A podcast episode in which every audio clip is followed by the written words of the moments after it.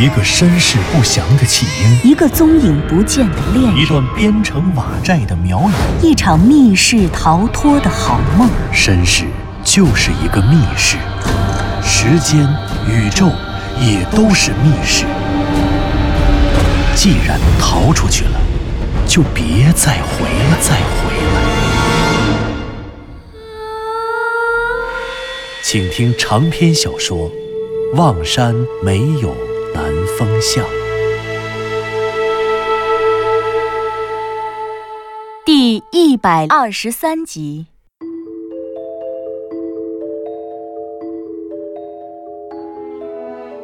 什么？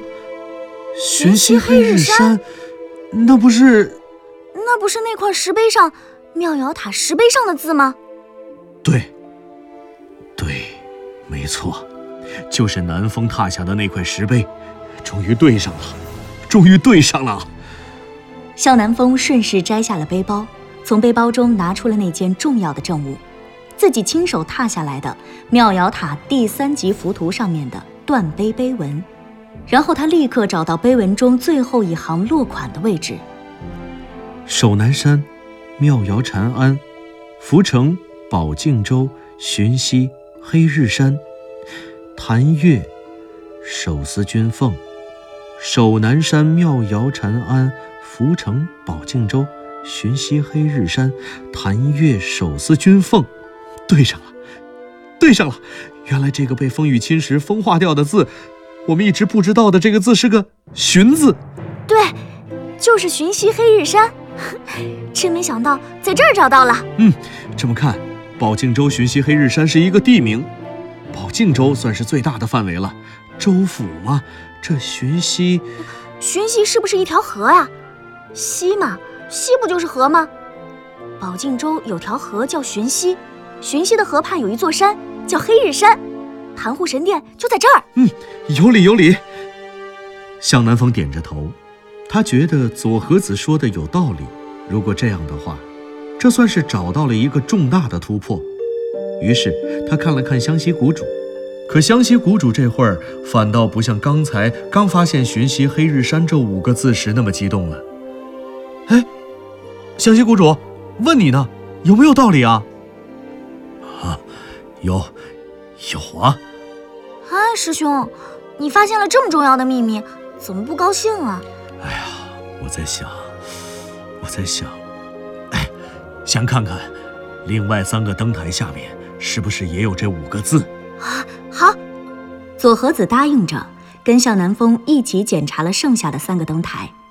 检查过后，就像湘西谷主预想的那样，地宫石室中的这四个灯台的下方。如出一辙，全都刻着同样的五个篆书小字：“寻溪黑日山。”寻溪是一条河，这条河的名字叫寻。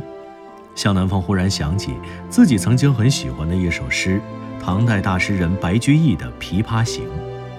《琵琶行》一开篇就有这样一句话：“浔阳江头夜送客，枫叶荻花秋瑟瑟。”唐宪宗元和十年，诗人白居易被贬为九江郡司马。第二年秋季的一天，诗人送客人来到湓浦口，夜里听到船上有人弹琵琶，听那声音，铿铿锵锵，有京都流行的声韵。诗人探问这个人，原来是一位来自长安的歌女。一首乐府诗由此开始，一段浔阳江边跌宕起伏的琵琶曲。千百年来感动了多少天涯沦落人？而这首诗作开始的地方，这个诗人与琵琶女相识的浔阳江又在哪里呢？显然，在中国古代，有山南水北为阳，山北水南为阴的阴阳学观念。也就是说，因为我们地处于北半球，在北回归线以北的地方，太阳都是俯向地面照射的。山的北坡因为无法或难于接受太阳的照射，无法获得足够的阳气，所以是为阴；反之，山的南坡能非常好的接受太阳的照射，所以是为阳。因此，很多与大山有关的地名都会以阴阳来命名，而通过地名中“阴阳”二字，我们便能看出这个地名究竟在这座大山的南坡还是北坡，在山的南边还是北边。比如五岳中西岳的华山，陕西有个以华山命名的县叫华阴县，显然华阴县就应该位于华山的北面，即华山的北坡。同理，五岳中的南岳衡山在湖南，而忽然有个地名叫衡阳。显然，这个以南岳衡山命名的城市就应该在衡山的南边或南坡，所以才叫衡阳。而以流经此地的河流命名的地名，也同样遵循“山南水北为阳，山北水南为阴”的阴阳学观念。比如江苏省的历史名城江阴，便因为地处大江之阴，也就是长江之阴，即长江的南边，因此被命名为江阴。相反，武汉三镇中的汉阳，就是因为在汉水的北方，所以被称作为汉阳。因此，白居易的《琵琶行》所发生的地方，浔阳江头的浔阳，便是浔这条河流的北方。浔阳就是今天江西省九江市的旧称，而这个“浔”字，实际上指的就是长江流经今天九江市的这段水道，而在历史上。在九江还被称作浔阳的时代，当时的长江流经浔阳城时，水道在浔阳城的南方，而浔阳则在长江的北方，故此这座古城被命名为浔阳。可后来长江改道，在浔阳城的西边向东北流去，所以改道后的长江从浔阳城的城北流走。按理说，浔阳就此应该改名为浔阴，可是。人们早就已经习惯了浔阳这个地名，所以后来的人没有给城市改名，而长江自此在浔阳境内也没再改道，浔阳这个名字便一直被保留了下来。直到民国二年（公元1912年），浔阳县依照秦朝属地九江郡的“九江”二字改名，更名为九江，而已经九江市境内的长江为浔。即浔阳江的历史也就不复存在了。那么盘户神殿所在的位置，宝镜洲、浔溪、黑日山中的“浔”字，会不会也指的是长江的九江段呢？南方左和子，先别想宝镜洲、浔溪、黑日山了，这以后有的是时间想。现在我们得赶紧找出口啊，否则以后就没有以后了。湘西谷主把最后一个灯台重新放回原地。师兄说的对，当务之急，我们得赶快找到这石室内的双生门才行。双生门？这双生门真的会在这里吗？这没有门啊！这些砖可都是实心的呀。唉，有没有这样一种可能，双生门不在这里？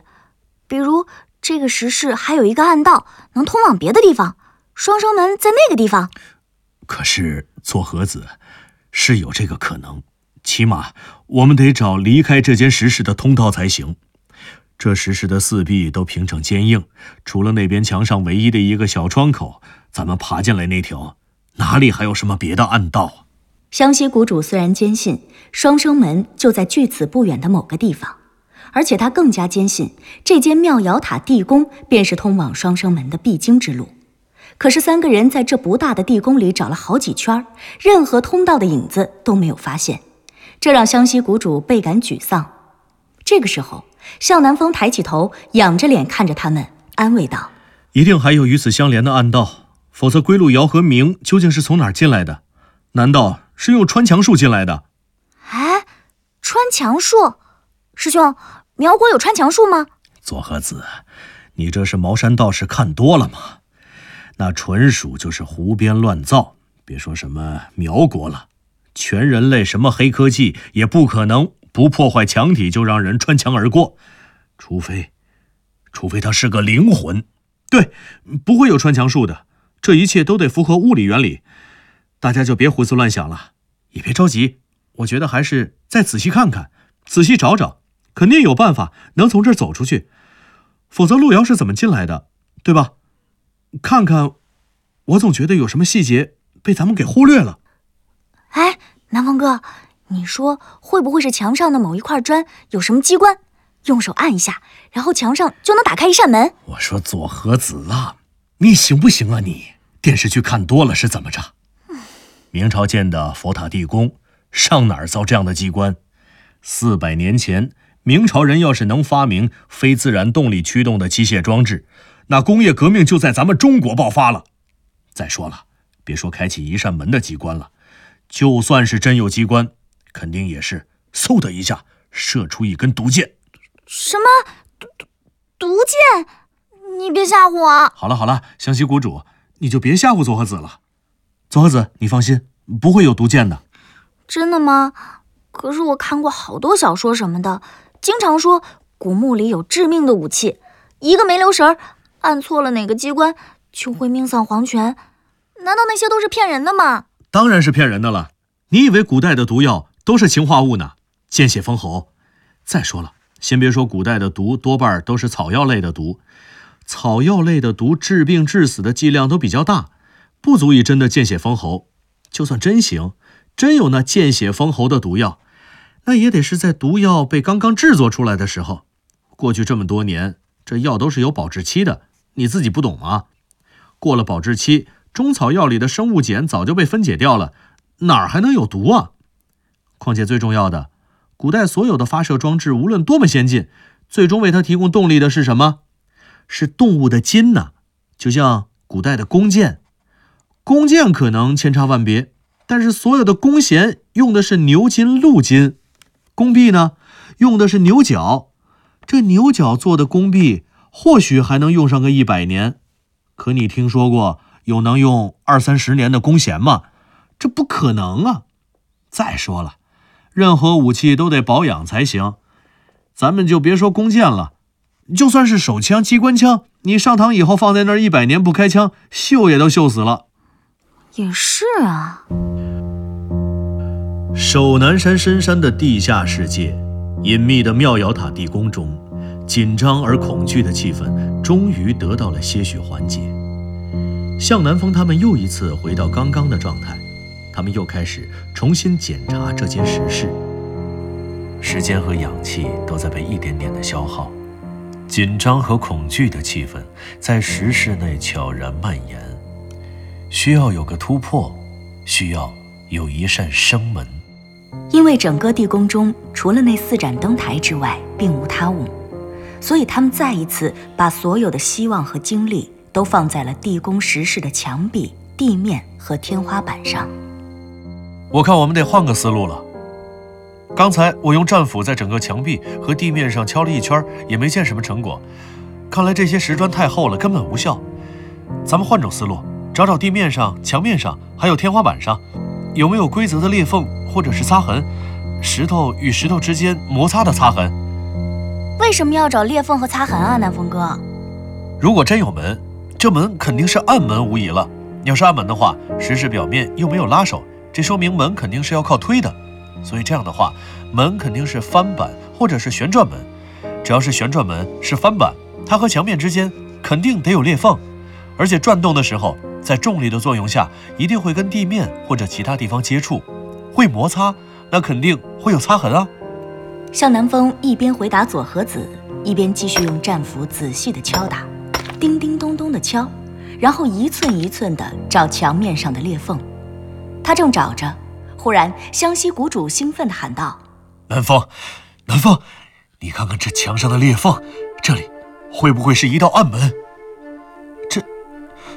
这，是疑似暗门的结构，出现在他们进入妙瑶塔地宫石室的那个小窗对面的右侧。”向南风和左和子听到湘西谷主的喊话，就都走了过去。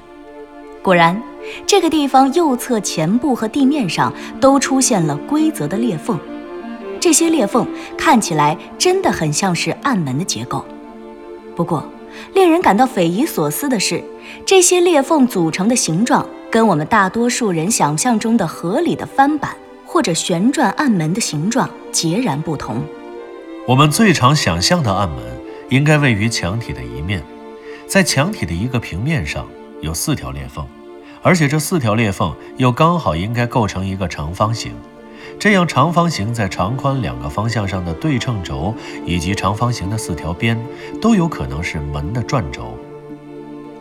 如果转轴在长方形长宽两个方向的对称轴上，那么这个转门在被推动与对称轴平行的任何一侧靠近裂缝的门壁时，门都会转动。而如果转轴在长方形的四条边上，那么转动与靠近转轴平行的另一条裂缝旁边的门壁时，转轴就会转动。当然。还有一种常见的转轴，应该位于墙壁或墙体任意两个平面相交的位置。转轴就是在两平面相交的交线上，这样推动其中任何一个平面，暗门都会随之旋转。事实上，这也是今天大型建筑大厅中转门的制造和使用原理。然而，当向南风带着记忆中转门和暗门的理想模型走到湘西谷主所发现的那些疑似暗门的裂缝前时，他面对着这些奇怪的裂缝，简直有些目瞪口呆。南风哥，南风哥，你怎么了？啊啊，怎怎么了？这这到底是不是个暗门啊？这这也太奇怪了。奇怪，这有什么可奇怪的？南风哥，我师兄说的对，就是它，这肯定是个暗门。你看这规则的裂缝，这还有什么可奇怪的呀？这，向南风一时语塞。左和子说的对，地面上和墙面上这些规则裂缝，确实就像是暗门的边缘。可问题是，它的形状也太奇怪了。左和子。我倒不是说它不是暗门，我也觉得它是个暗门。可问题是，这暗门该怎么推开呀？哎呀，这有什么可推不开的？来，让我试试。左和子说着，站在这所谓的暗门前，他先是把脚踩在了暗门上，然后用尽全身的力气和身体的力量往下踩。哎，哎，怎么踩不动呢？别急，别急，我换个地方。左和子说着。又换了一个方向，可是他接着踩，却还是踩不动。跟着他又换了一个方式，改从另一个角度去推，可是推了半天也依旧没有推动。整个所谓的暗门始终纹丝不动。南风哥，不行了，不行了，换你，换你试试。算了，换谁也不行。南方说的对，这结构太奇怪了。你们看。我们理解的暗门，肯定都是像商场旋转门那样的结构吧？可那种结构的暗门，只能是占一个平面，最多两个平面。但是眼前的这个所谓的暗门，它的裂缝可足足跨越了三个平面，这这太不可思议了。对，无论如何，所有暗门构成暗门的那些裂缝，它肯定能在同一个平面上。而且在平面上，它一定得形成一个长方形或者正方形。可是你们再看看这个地方，就像湘西谷主说的，这个所谓的暗门横跨了三面墙，两面墙体加上地面，等于它是在两面墙和地面这三者共同构成的夹角上。而且你们看，在这三条裂缝所构成的平面上，它形成的是一个等边三角形，是一个正三角形。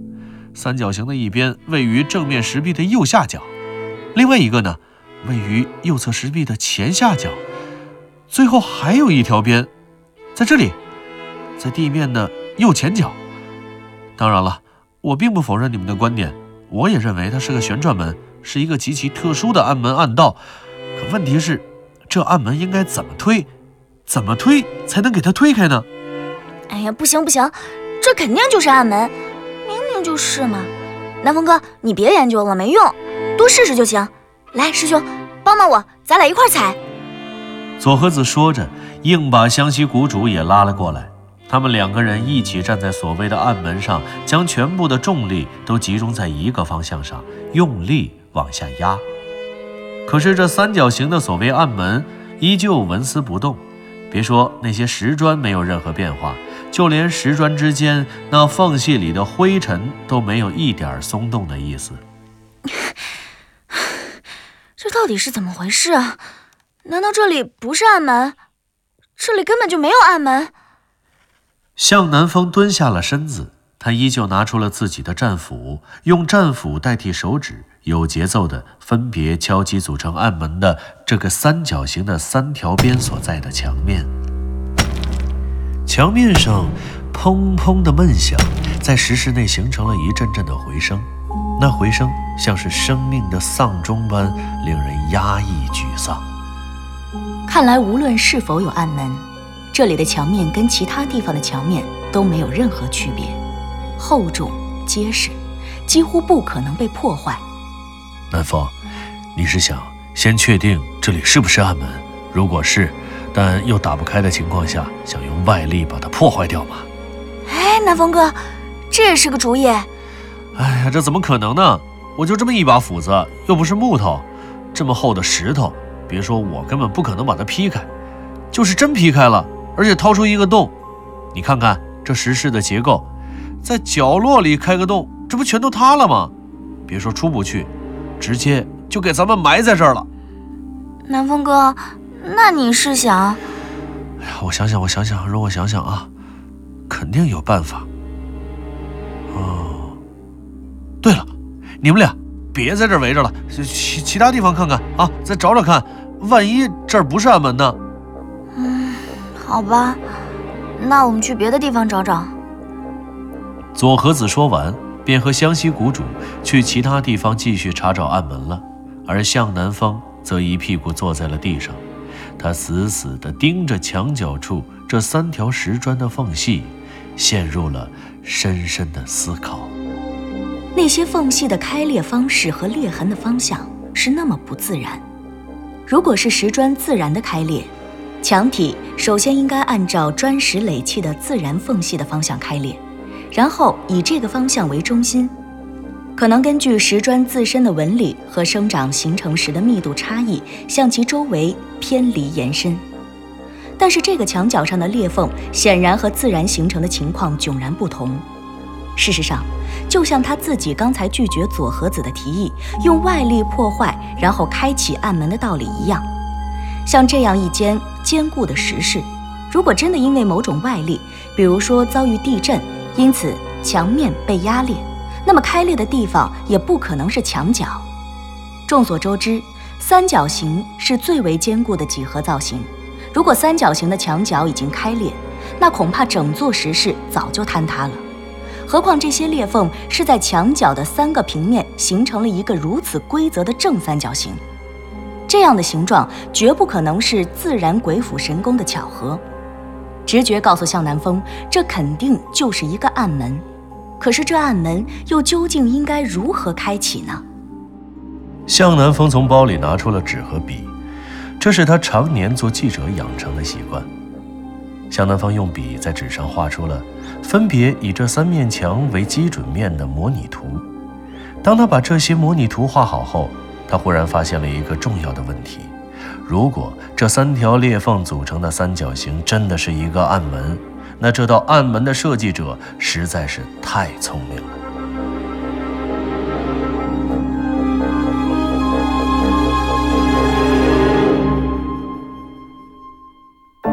您刚刚听到的是长篇小说《望山没有南方向》，作者刘迪川，演播杨静、田龙，配乐合成李晓东，制作人李晓东，监制。全胜。